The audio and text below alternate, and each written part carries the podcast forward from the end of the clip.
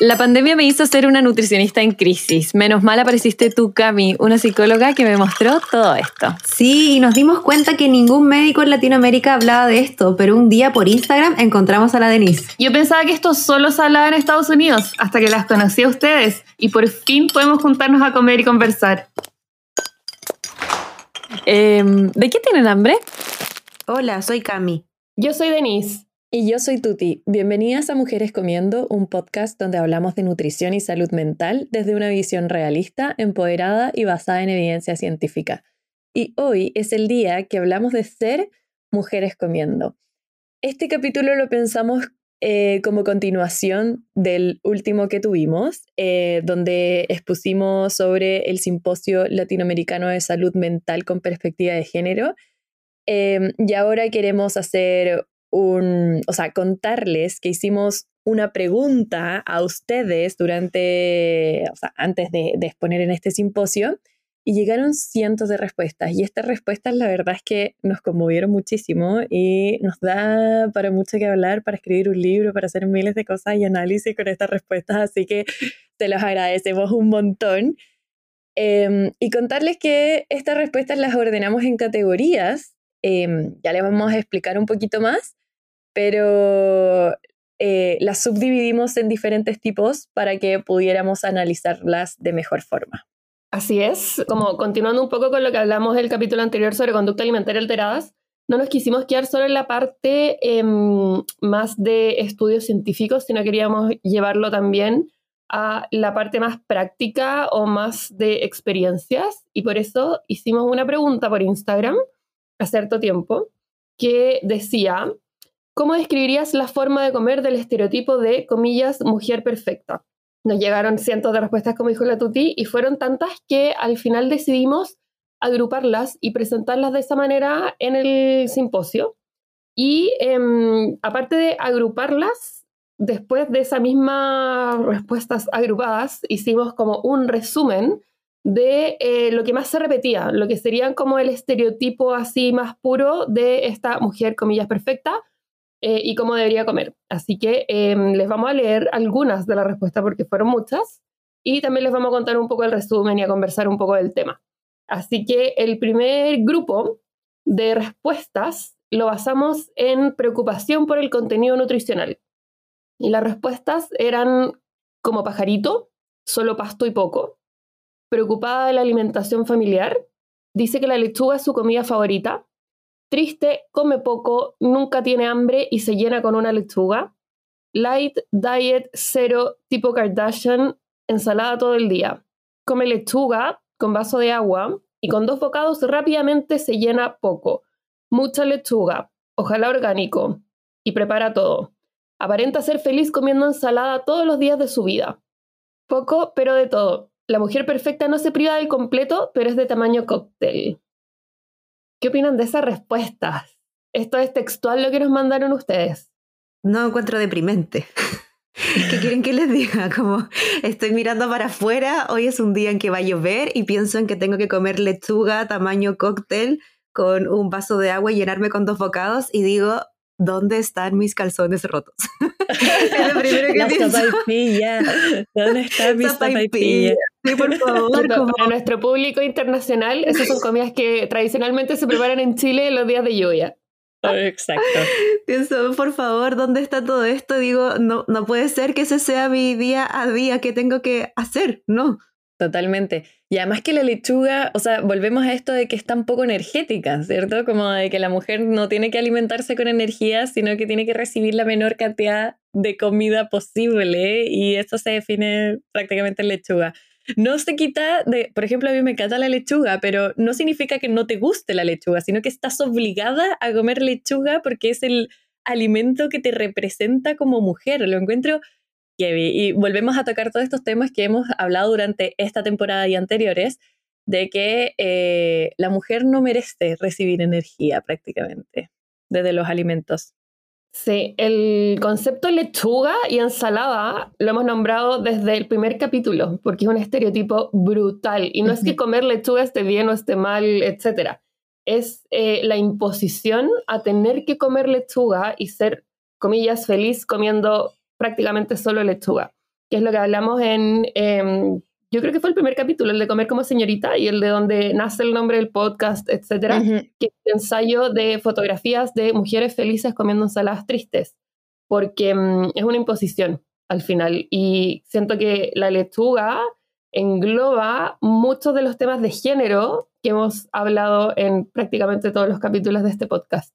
Absolutamente. Y además que se nos olvida, creo que eh, lamentablemente la cultura de dieta nos ha hecho olvidar que el comer es una necesidad básica y lo necesitamos porque nuevamente es energía para nuestro cuerpo. Entonces, el, ¿por qué estas respuestas se agrupan como contenido nutricional? Porque finalmente es como lo que se supone que nosotras como mujeres deberíamos comer, que es poco, es todo light, diet, cero, es decir, que no aporta calorías. O sea, mientras menos calorías tenga, mejor es, más femenino es incluso creo que, em, no sé, a mí me, explota la cabeza porque en realidad, de rabia en, el fondo, porque es como, claro, nosotras no deberíamos tener energía. Exactamente, también lo conversamos en el capítulo de Comer como señorita, que mm. el comer femenino o la comida femenina, entre comillas, eh, es la que se le quitan cosas. En el fondo uno busca lo bajo en sin X versus lo masculino que es lo contrario en el fondo, agregarle cosas o mantener el mismo sabor, pero con otros ingredientes, pero siempre preocupados del sabor y mantener la parte nutricional. Y eh, el resumen de todas las respuestas que nos llegaron de la mm, categoría contenido nutricional sería que entonces la mujer debería cocinar todo en casa y le gusta, no comer procesados y debe cocinar todo desde cero, elegir las ensaladas y que sean comillas saludables, preferir superalimentos orgánicos, leer todas las etiquetas y comprar productos que tengan menos de 5 ingredientes, hacerse cargo de la nutrición de la casa, considerar cocinar como un acto de autocuidado. Lo más importante es demostrar que me estoy cuidando y no cumplir con la base de que el comer es para obtener energía y nutrientes, que fue un poco lo que comentó la Tuti también. Y acá yo quiero em, centrarme mucho en la parte de eh, cocinar toda la casa, y que te guste cocinar, porque ¿cuál es la probabilidad que a todas las mujeres del mundo nos guste cocinar y que además seamos buenas cocinando? Eh, ¿En qué parte de nacer siendo mujer se impuso eso? ¿Tenemos que comer? Sí, tenemos que comer varios suficiente también, maravilloso, pero es como que yo les diga, y siempre doy este ejemplo con pacientes y en programas grupales, es como que yo les diga que nos tiene que gustar limpiar y tenemos que saber limpiar muy bien porque tenemos que vivir en un lugar que sea relativamente limpio. No tiene por qué ser así. Ya el, el punto es el resultado, el cómo uno llega a esto puede variar. Y con cocinar pasa lo mismo. Y también el, lo quiero ligar a esto de que sea como un mandato social, básicamente, que todo em, tiene que ser hecho en la casa porque si no, uno no es, comillas, buena mujer, muchas comillas es buena mujer, eh, alguien preocupado por su salud, alguien que tiene su vida bajo control, etc. Cuando uno dice que lo cocinado en casa es comillas más saludable, muchas comillas en toda esta conversación, eh, comillas más saludable, comillas más sano, lo que sea que quieran decir, la pregunta siempre debiera ser para quién, porque si uno tiene un horario que no le permite cocinar en la casa, eh, ¿qué, ¿qué vamos a sacrificar por eso? Y eso ahí ya deja de ser autocuidado en el fondo. Entonces hay que poner todo en la balanza de todas las cosas que uno tiene que hacer. Acá hay mucho estereotipo de género. Cuando uno le dice a una familia, eh, sí, sus hijos tienen que comer todo hecho en casa, ¿en quién va a caer esa responsabilidad? ¿Y quién tiene que hacerse el tiempo para eso? Y puede ser que no lo tenga. También, también pensando en lo que está ahí hablando Deni, em, es importante el, el, poder como enfocar en la necesidad de esta alimentación flexible, que evidentemente eso no lo proporciona en lo absoluto. Porque cuando hablamos de una alimentación flexible que tiene que ver tanto desde el contenido nutricional como de la forma de exponerlo, etcétera, o no sé, como el tener minutos de repente te ayuda a que tú puedas despejar ese espacio mental, pero si hace frío no te querés comer la ensalada, lo que sea. La alimentación flexible también tiene que ver con eso, con el poder eh, desechar una opción o decir, sabes que hoy día estoy agotada porque me pasaron 25 millones de cosas que no quiero llegar a cocinar eh, y que este estereotipo no la permite eh, en lo absoluto. Yo creo que cuando nosotros hablamos de alimentación tiene que ser totalmente contextual. Debemos considerar el contexto tanto social, económico, eh, emocional que está ocurriendo para que tu relación con la comida sea lo más eh, positiva contigo misma y con donde tú estás en ese momento integrándote en la sociedad. Y esto también hace relación, o sea, se relaciona con lo que hemos mencionado en otros capítulos, de que la mujer debe hacerlo todo, debe ser buena para cocinar, para eh, ser buena madre, todo lo que mencionaba la Deni, es decir, tiene que ser invencible, pero a la vez invisible, ¿cierto? O sea, tiene que tener, tiene que hacer todo, pero no tener la energía suficiente para hacerlo todo. Entonces, eh, en verdad es muy contradictorio lo que se espera de nosotras como mujeres. Integremos también en este sentido lo que tiene que ver con la preferencia alimentaria. Eh, quizás no a todos les gusta la lechuga, pero la mujer estaría obligada a comer lechuga y en verdad puede que no te guste, ¿cachai? Y ahí también no por eso va a dejar de ser una ensalada. A mí muchas veces hay personas que me dicen como no, yo nunca como ensalada porque no como nada verde pero no sé, te gusta el tomate, te gusta la zanahoria o te gusta quizás como no una hoja. Eh, ¿Cómo integramos también el hecho de que en días fríos, como yo decía, yo hoy día no me comería una ensalada, me comería un plato calentito que quizás puede ser eh, un charquicán, que para nuestras auditoras que viven fuera es, es un plato entonces como son muchas verduras cocidas y que también podría estar bien, pero eso ya entra a otra categoría por toda esta exigencia. Em, entonces creo que ahí también tenemos que ser, eh, que habla de esta como capacidad de flexibilidad e integrar este concepto de preferencia alimentaria que puede cambiar y no tiene por qué seguir el modelo y el orden de lo que realmente este, este estereotipo nos está exigiendo. Sí, me uno a eso completamente porque mm, cuando uno habla de ensaladas o lechuga, etcétera, eh, no es solo la imposición de comer eh, ensalada, sino que de cómo debe ser esa ensalada. Entonces, con poco aliño, con pocas cosas, etcétera, lo que le hace una ensalada muy triste. Y lo comento porque hace poco me llegó un mensaje por, por Instagram que decía que eh, era alguien que compraba tomates en el mismo lugar que su mamá compraba tomates. Pero siempre iba a la casa de su mamá, comía tomates y lo encontraba maravillosos. Y en su casa, nada. Y de ahí se dio cuenta que era por cómo lo aliñaba la mamá. Y era un aliño que ella en general no se daba permiso porque le comentaron tanto que no, que uno no debería alinear con X cosas. No, no voy a decir ingredientes específicos porque pueden ser gatillantes, pero el punto es que dentro de las preferencias también está el aliño en lo que le agrego a la ensalada. La idea es comer cosas que nos gusten, que puede ser una ensalada maravillosa con los ingredientes que a uno le hacen sentido y que a uno le gusta, o puede ser otra cosa. Y en ese mismo tema también salirse un poco del esquema también he visto personas que en días fríos tiran esa ensalada a un sartén y eh, la calientan. No es del gusto de todos, no es de las preferencias de todos, pero a esas personas sí les hace sentido y sí les gusta. Entonces, salir también un poco del esquema de lo clásico para buscar lo que a uno en verdad le gusta, que probablemente eh, en algunas partes sí se va a salir de lo socialmente aceptado. Creo que también es importante mencionar de que no estamos obligados a que nos gusten todos los alimentos. Muchas veces existe incluso la culpa de, ay, es que a mí no me gusta, por ejemplo, la fruta o no me gustan las verduras y me siento culpable y me obligo a comer cosas que no me gustan. O sea, eh, por ejemplo, a mí no me gustan las guatitas y si alguien me obliga a comer guatitas, le voy a decir, o sea, claramente que no. ¿Ya? Entonces también es necesario eh, permitirnos el que no nos gusten esos alimentos ningún alimento es indispensable, todos se pueden reemplazar, así que también eso es importante mencionarlo. Sí, yo agregaría eso que, y especialmente con niños, ojalá hablar de alimentos por sí solos. Por ejemplo, no me gusta el brócoli, en vez de encasillarlo en un grupo de alimentos como las verduras, porque ponerle esa etiqueta a un niño de, ah, es que es malo para las verduras, significa que cada vez que uno le ofrezca algo, que sepa que es una verdura, es más probable que diga que no, solo por ser una verdura. Entonces es mejor dejarlo en alimentos solos. Yo no soy muy fan de X alimento por sí solo. Y como dijo la Tuti, es completamente esperable que no nos guste todo. Y eh, no hay ningún alimento por sí solo, efectivamente, que tengamos que comer em, necesariamente. Hay más eh, problemas nutricionales cuando son grupos de alimentos, pero es muy poco probable que, uno, que a uno no le guste todo un grupo de alimentos o que uno tenga que restringir todo un grupo de alimentos y eso siempre asesorados por profesionales especialistas en el tema. Bueno, claramente este tópico nos encanta, pero creo que algo muy importante que queremos decir tiene que ver con que necesitamos comer lo suficiente para vivir la vida que queremos vivir. Y esta restricción de nutrientes, de vivencias, de actividades, de todo lo que yo dejo de hacer, de sentirme restringida y con miedo siempre, de tener que demostrar que como como señorita, etcétera, no es algo que nos ayude eh, para tener una buena relación tanto con nuestro cuerpo como con nuestra alimentación, menos una conducta alimentaria que sea acorde a lo que ustedes saben, nosotros proponemos en este podcast y que tal y como en verdad siempre lo hemos sabido, nada en el cuerpo funciona como un reloj, por lo cual no hay una forma de comer perfecto tampoco.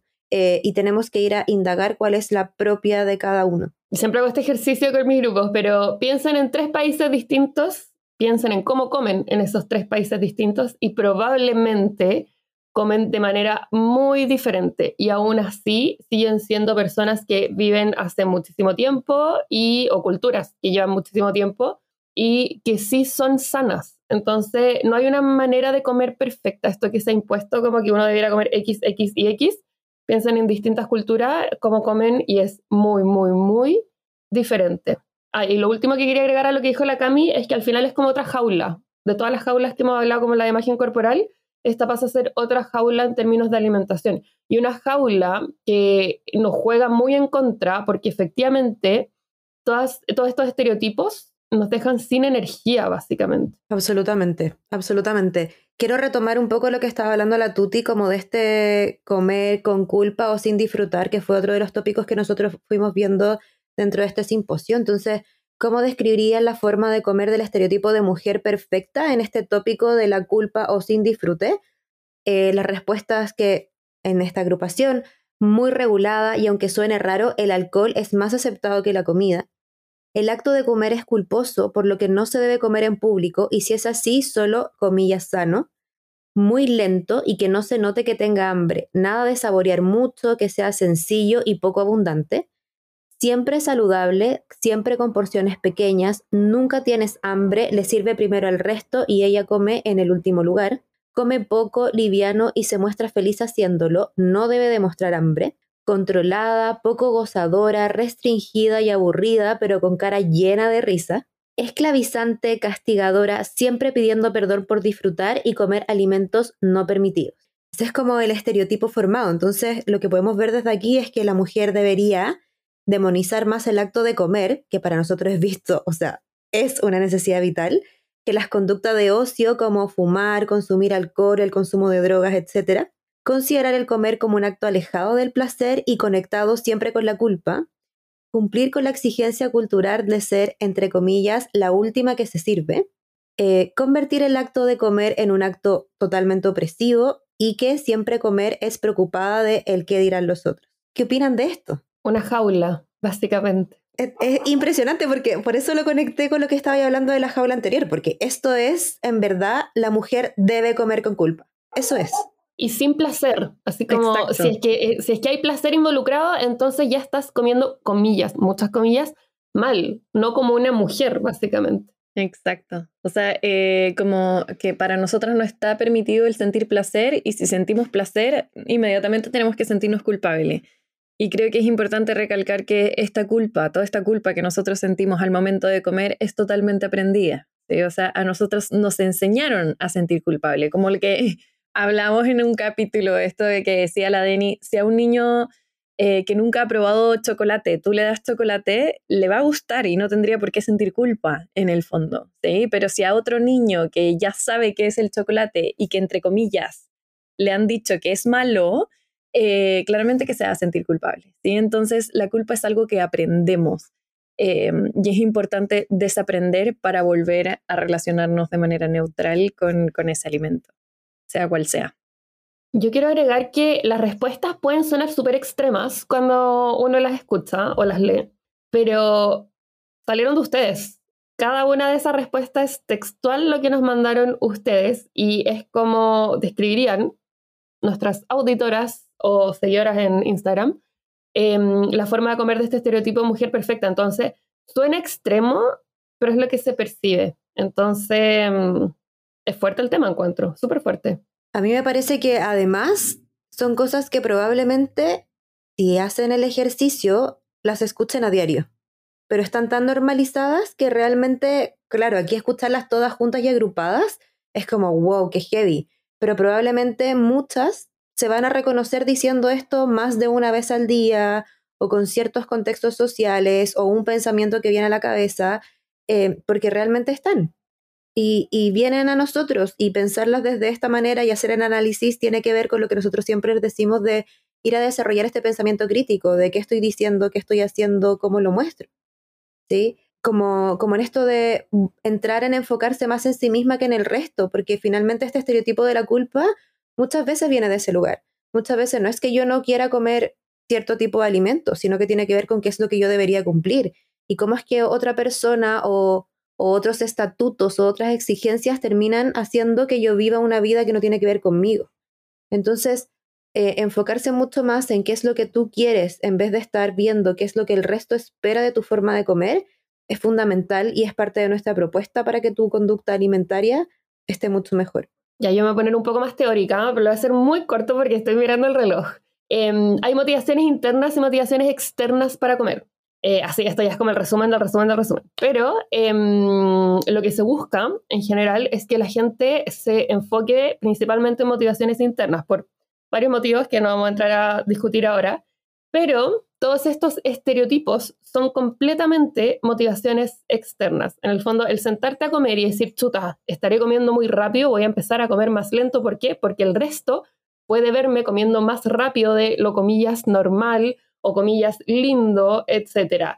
Todo ese tema es externo, completamente externo y eso modifica mucho el cómo comemos, pero lo modifica de una manera en que no es sana, básicamente. Entonces es súper importante reconocer los estereotipos porque hasta que uno se lo nombran, muchas veces uno lo ve como efectivamente lo, comillas, normal. ¿Cuántas veces he dicho comillas en este capítulo?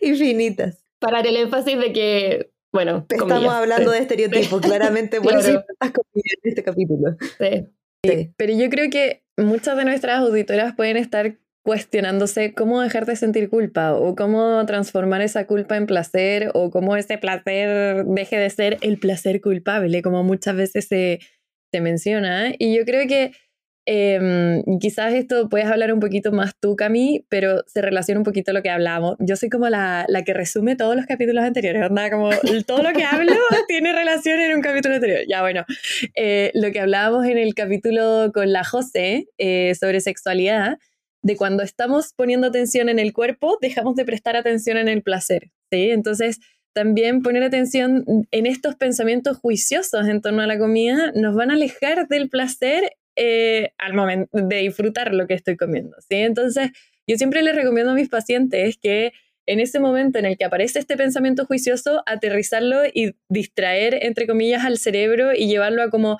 ya, ¿qué es lo que me está gustando de esta comida? ¿Cómo está la textura? ¿Cómo está el olor? Eh, ¿Cómo se ve mi plato? ¿Sí? Como poner la atención en cosas más concretas para que no se vaya como transformando en una bola de nieve este pensamiento juicioso en torno a lo que estoy comiendo. Es que tiene que ver, sí, tiene que ver mucho con lo que yo decía también de enfocarse más en uno, porque incluso puede llegar, te puedes llegar a dar cuenta de que te gusta o no te gusta ese alimento que está tan endiosado, por así decirlo, y también observar de dónde viene el juicio que tú estás formulando. Eh, y para eso uno tiene que volver a reenfocarse en uno mismo y también entender que tal y como hablábamos hace un ratito atrás, que yo mencioné esto de la flexibilidad, muchas veces no es como un blanco y negro, no es me gusta o no me gusta, como esto que decía la Deni de hablar de alimentos en específicos, por ejemplo, y no agrupar, porque de repente puede ser que no es que no me guste comer ensalada, pero no sé, si yo vivo en un lugar en donde llueva constantemente y no se me place comer ensalada porque me doy cuenta que cuando hace frío eh, realmente quiero comidas más calentitas, chuta, después, no sé, pues me voy a una playa en donde hace calor y me doy cuenta como, ay, aquí sí me gusta, uno deja de tener esa delimitación tan, tan clara que te pueda llevar a una forma más culposa porque tú no te estás enfocando nutricionalmente en lo que comes y en la forma equilibrada que deberías hacerlo. Entonces, enfocarse en uno mismo, en su preferencia, en si este juicio viene de, viene de algo que yo formulo porque otros ejercen presión en mí, ese proceso es fundamental para que realmente tú puedas ir a ponerle nombre a esta culpa, ¿cachai? Y no solamente integrarla en tu ser, por así decirlo. Sí, creo que como yo creo que todos los temas que hablamos acá, al final es súper importante plantearlo como algo que en verdad no vino desde nosotros. Esa culpa la aprendimos, como dijo la Tuti, y por eso es tan necesario plantearlo en instancias como este podcast y ojalá en conversaciones con más gente. Acá no vamos a tratar el tema así dirigidamente, eso obviamente se trata en una consulta, pero ya plantearlo como algo de chuta, si yo como mujer o si a mí como mujer me da vergüenza sentir hambre o decir que siento hambre, lo veo como algo negativo, siendo que es una señal completamente necesaria para mi vida, pero me la enseñaron siempre como algo negativo, como uno no debiera mostrar que tiene hambre o decir que tiene hambre, etc. Si me doy cuenta que a mí me pasa eso, que a mi amiga de al lado también, que a la de al lado de ella también, y que al final, ¿a cuántas mujeres conozco que efectivamente eh, dicen de manera abierta, tengo hambre y tengo mucha hambre en este momento? ¿Será que el problema está en esa enseñanza o en cómo la sociedad me plantea mi hambre? ¿O será que esto en verdad viene de mí? Y eso lo hablamos en todos los capítulos porque generalmente viene desde afuera. Todos estos temas vienen completamente desde afuera em, y dificultan mucho el que podamos comer en paz. Bueno, creo que con todo esto que hemos compartido es para invitarlas nuevamente a reflexionar sobre estos temas, ¿sí? Eh, a cuestionarnos, a desarrollar este pensamiento crítico, invitarlas a sentir placer al momento de comer, invitarlas a reconocer en ustedes estos eh, estereotipos que pueden estar, estar apareciendo. Y ojo, no significa que Mm, tampoco me ha pasado mucho, como lo he visto en consulta, de que se sienten culpables por pensar de una forma sabiendo que ya se supone que se habían deconstruido y todo. Eh, no, creo que es importante entender de que esto es algo mucho más que, solamente, que está solamente en tu cabeza, sino que es algo ya social y cultural y que claramente estos pensamientos pueden seguir apareciendo, pero lo que va a ser diferente es cómo tú enfrentas eh, a estos eh, estereotipos en el fondo. Sí, yo quiero agregar que mm, además no es fácil, no es fácil empezar a notar esos estereotipos, empezar a darse cuenta todo el tiempo que hemos vivido con esos estereotipos y mm, todo lo que han causado en nuestra vida. Entonces, no es un proceso fácil, para nada. Por eso eh, siempre digo, por favor, busquen ayuda si efectivamente mm, quieren trabajarlo. Sí, sí, para complementar lo que dice la, la Deni también, eh, es súper crudo el momento en el que uno se da cuenta de que tiene la posibilidad, que me da una pena decirlo de esa manera, pero que tiene la posibilidad de vivir la vida que uno quiere, fuera de este manejo de, de estereotipo, fuera de este manejo de mandato social. Y hoy la propuesta que nosotros les traemos en este capítulo tiene que ver con eso, con abrir los ojos percibir aquello que hoy en día nos está oprimiendo y movilizarnos hacia el lugar que nosotros queremos, porque la vida es una sola y quizás puede ser una tarea ruda, pero es muy importante de poder realizar. Sí, les proponemos comer para nosotras, no para el resto, que no es fácil, porque nos han enseñado siempre a comer para el resto, pero podemos recobrar ese poder. Totalmente. Muchas gracias por escucharnos, em, que esté muy bien. Nos vemos prontamente eh, en el último capítulo de nuestra temporada. Así que un abrazo gigante, cuídense y nos estamos escuchando. Gracias, chao, chao. Bye, bye. Gracias por escucharnos y ser parte de esta comunidad. Si quieres saber más, encuéntranos en el Instagram arroba mujeres comiendo. La información entregada en este podcast tiene la función de informar y no reemplaza una consulta con un profesional de la salud. Las esperamos para el próximo episodio.